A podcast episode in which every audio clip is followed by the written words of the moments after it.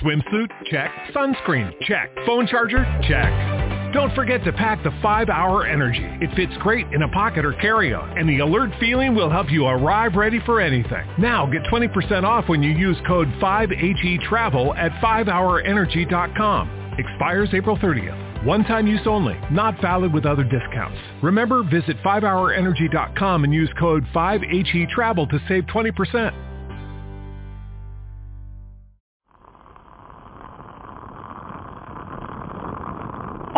Un saludo desde La Habana. Les habla Giovanni Sánchez, cubana, periodista, ciudadana, y les traigo este cafecito informativo recién colado y sin azúcar para despertar.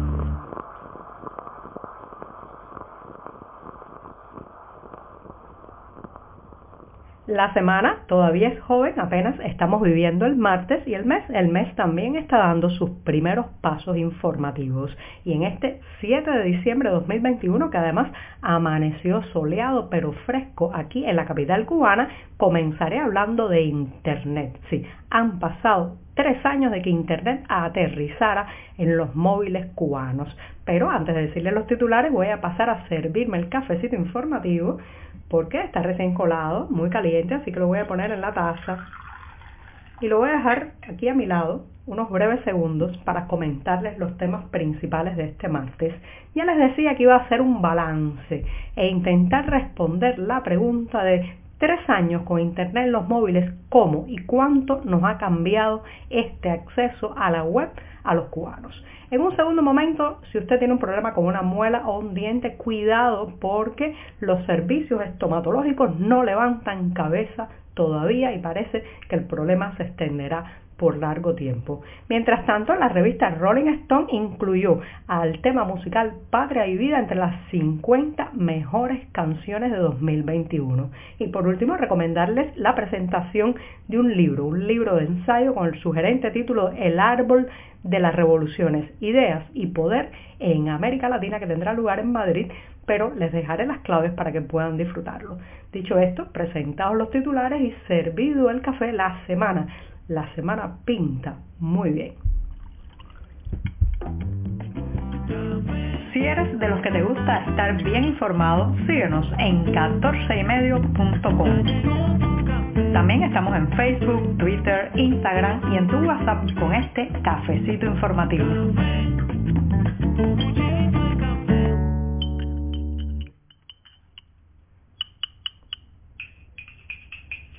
Termino de revolver el cafecito para darme el primer buchito del día y así despertarme mejor informativamente con un café amargo, sin una gota de azúcar y siempre, siempre necesario.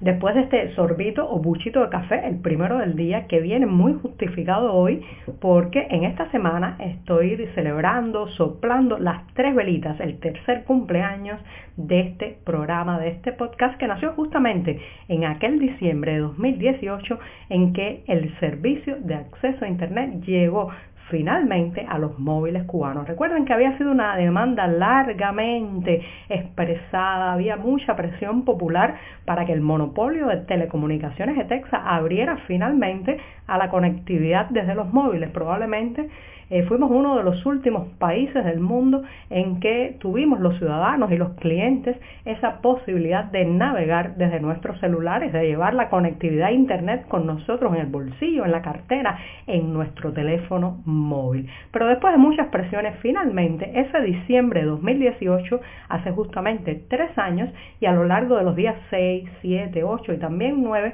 de manera escalonada, fue abriéndose el servicio de navegación web en los diferentes teléfonos móviles cubanos, los diferentes números que, eh, bueno, pues había existencia en ese momento en la isla. Esto, señoras y señores, ha cambiado el rostro de este país y también ha cambiado mi propia vida profesional porque justamente en aquellos días decidí utilizar aquella nueva herramienta, aquella nueva funcionalidad para abrir pues un nuevo canal informativo que es nada más y nada menos que este cafecito. Al principio recuerdo que empecé intentando transmitir en vivo a través de Facebook, eh, filmar en video y subirlo a la web y aquello resultó ser un desastre por los elevadísimos costos de la navegación que lamentablemente se mantienen todavía bastante difícil de costear para los trabajadores cubanos y también por la lentitud y los problemas eh, de velocidad de la conexión. Así que finalmente me decanté por el formato podcast y me alegro muchísimo porque me ha permitido mucho potencial y llegar sobre todo a miles de oyentes dentro del territorio nacional que lo reciben de lunes a viernes cada mañana. Pero hoy me voy a referir no tanto a mi programa del que estoy muy contenta, pero con muchos planes también de mejoras, sino al cambio que ha representado la navegación web desde los móviles en el contexto cubano, en la sociedad y en la política. Señoras y señores, las protestas sociales del 11 de julio pasado hubieran sido imposibles, imposibles sin el acceso a Internet desde los móviles. Recuerden que la transmisión en vivo de las primeras manifestaciones en las calles de San Antonio de los Baños de la provincia de Artemisa provocaron un efecto viral al ser vistas por miles y miles de cubanos a lo largo de toda la isla a través de la red social Facebook. Y eso contagió, motivó, dio una sensación de que había que acompañar a esos artemiseños en su protesta y las calles, como saben, se llenaron en al menos 40 puntos de la geografía nacional. Pero también, también la Internet ha servido para mejorar la calidad y la actualidad del periodismo independiente cubano. Ese mismo periodismo independiente que cuando nació hace ya décadas, pues prácticamente dependían de dictar vía telefónica una noticia, esperar, esperar que alguna emisora radial fuera de Cuba o una agencia extranjera llamara al reportero para poder contar lo que sucedía, bueno, pues ahora esos periodistas pueden prácticamente publicar al momento, en el instante en que está ocurriendo un hecho. Claro, eh, pues esto le da un dinamismo a la prensa independiente que supera con creces a la prensa oficial, porque que la prensa oficialista necesita autorizaciones, cuños, membretes, una estructura de ordeno y mando totalmente oxidada que se demora muchísimo entre que ocurre algo y que le dan la autorización a estos medios oficialistas para reportarlo. Entonces, el acceso a Internet desde los móviles mejoró y ha hecho también crear nuevos retos a la prensa independiente, añadir más el audiovisual, eh, poder reportar desde lugares remotos de la isla, adentrarse más en los problemas sociales, llegar hasta los lugares, buscar el testimonio directo de los damnificados de algún problema y eh, bueno, también hay que decir que el oficialismo ha sacado su tajada eh, de este acceso a Internet en los móviles y ahora ha redoblado la vigilancia, la coacción y las amenazas sobre las personas que publican contenido crítico, que manifiestan en las redes sociales su disconformidad, su, digamos que disidencia con el modelo existente. Está claro, claro que la policía política ha aprovechado eh, esta capacidad de publicar que tiene todo ciudadano para entonces poner sus límites, sus riendas, el tristemente célebre decreto 370 que regula incluso lo que usted puede decir o publicar en las redes sociales y en las últimas semanas hemos visto además un aumento de las amenazas justamente por ejercer el derecho a la libertad de expresión en esos espacios virtuales. Pero yo creo que el balance general es muy positivo. Sí, el balance general es positivo porque eh, desencadenaron una fuerza que por mucho que la censuren, por mucho que le pongan límites y eh, que quieran pues ponerle riendas a ese acceso a Internet, ya ya los cubanos han aprendido de cómo se transmite una noticia, cómo se incorpora uno en un grupo de Facebook, por ejemplo, cómo te, te convidas a través de la mensajería instantánea en un lugar y a una hora determinada. También, también el mercado informal se ha beneficiado muchísimo de estas, eh, de estas posibilidades. Así que resumiendo, tres años después de que Internet llegara a los móviles cubanos, creo que interiormente ahora somos más libres. Estamos contigo de lunes a viernes a media mañana cuando el café se disfruta mejor. Comparte conmigo, con tus amigos e infórmate con este cafecito informativo. Si usted tiene uno de esos molestos y desesperantes dolores de muela o ha tenido alguna dificultad con un diente, pues debo decirle que está ante un problema mayúsculo porque lamentablemente los servicios estomatológicos cubanos no acaban de levantar cabeza. Después de meses y meses cerradas las consultas por, eh, debido a las restricciones derivadas de la pandemia, eh, pues uno pensaba que en la reapertura iban a eh, pues tener más recursos, más posibilidades, quizás eh, acelerar el servicio de todos esos casos que se fueron acumulando en los meses que solo se atendían pacientes de urgencia. Pues no, lamentablemente ir a una consulta estomatológica por estos días se convierte en un dolor de muela y un dolor de cabeza porque la mayoría de las veces entonces hay problemas con la electricidad, no hay recursos para empastar una muela, muchas veces no hay anestesia para hacer ciertos procedimientos, los problemas con los equipos, por ejemplo, de esterilización de los instrumentos que se utilizan.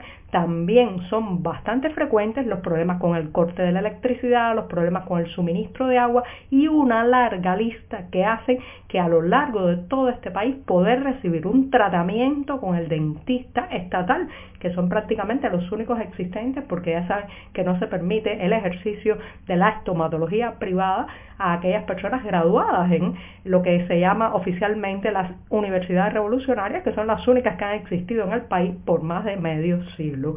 Así que eh, cuídese la boca, no mastique nada duro, evite los chicharrones este fin de año, porque si no, si no tendrá un problema de enormes dimensiones. El tema musical Patria y Vida, ese mismo, el que se ha convertido en la banda sonora del cambio en esta isla, sigue cosechando éxitos para gloria de sus creadores y para, me imagino, rabia del oficialismo cubano que detesta este tema musical. Ahora la revista Rolling Stone ha incluido la canción entre las 50 mejores de 2021. Ya saben que eh, Patria y Vida brilló en los Grammys latinos recientemente y bueno, pues ahora cosecha este nuevo galardón, aunque reitero e insisto que el mejor premio lo ha obtenido del pueblo cubano. Y para los que están por estos días en Madrid podrán disfrutar de un verdadero privilegio para el intelecto. Si se trata de la presentación de un libro de ensayos con el título El árbol de las revoluciones, ideas y poder en América Latina del autor y ensayista cubano Rafael Rojas. El libro se presentará, reitero, este 9 de diciembre, jueves a la una de la tarde, hora madrileña, en la librería Marcial Pons y Rojas conversará además con el politólogo Antonio Lorza y el editor Ricardo Cayuela. Los detalles están en la cartelera del diario digital 14 y medio. Por hoy es todo. Te espero mañana a la misma hora. Síguenos en 14medio.com. También estamos en Facebook, Twitter, Instagram y en tu WhatsApp. No olvides, claro está, compartir nuestro cafecito informativo con tus amigos.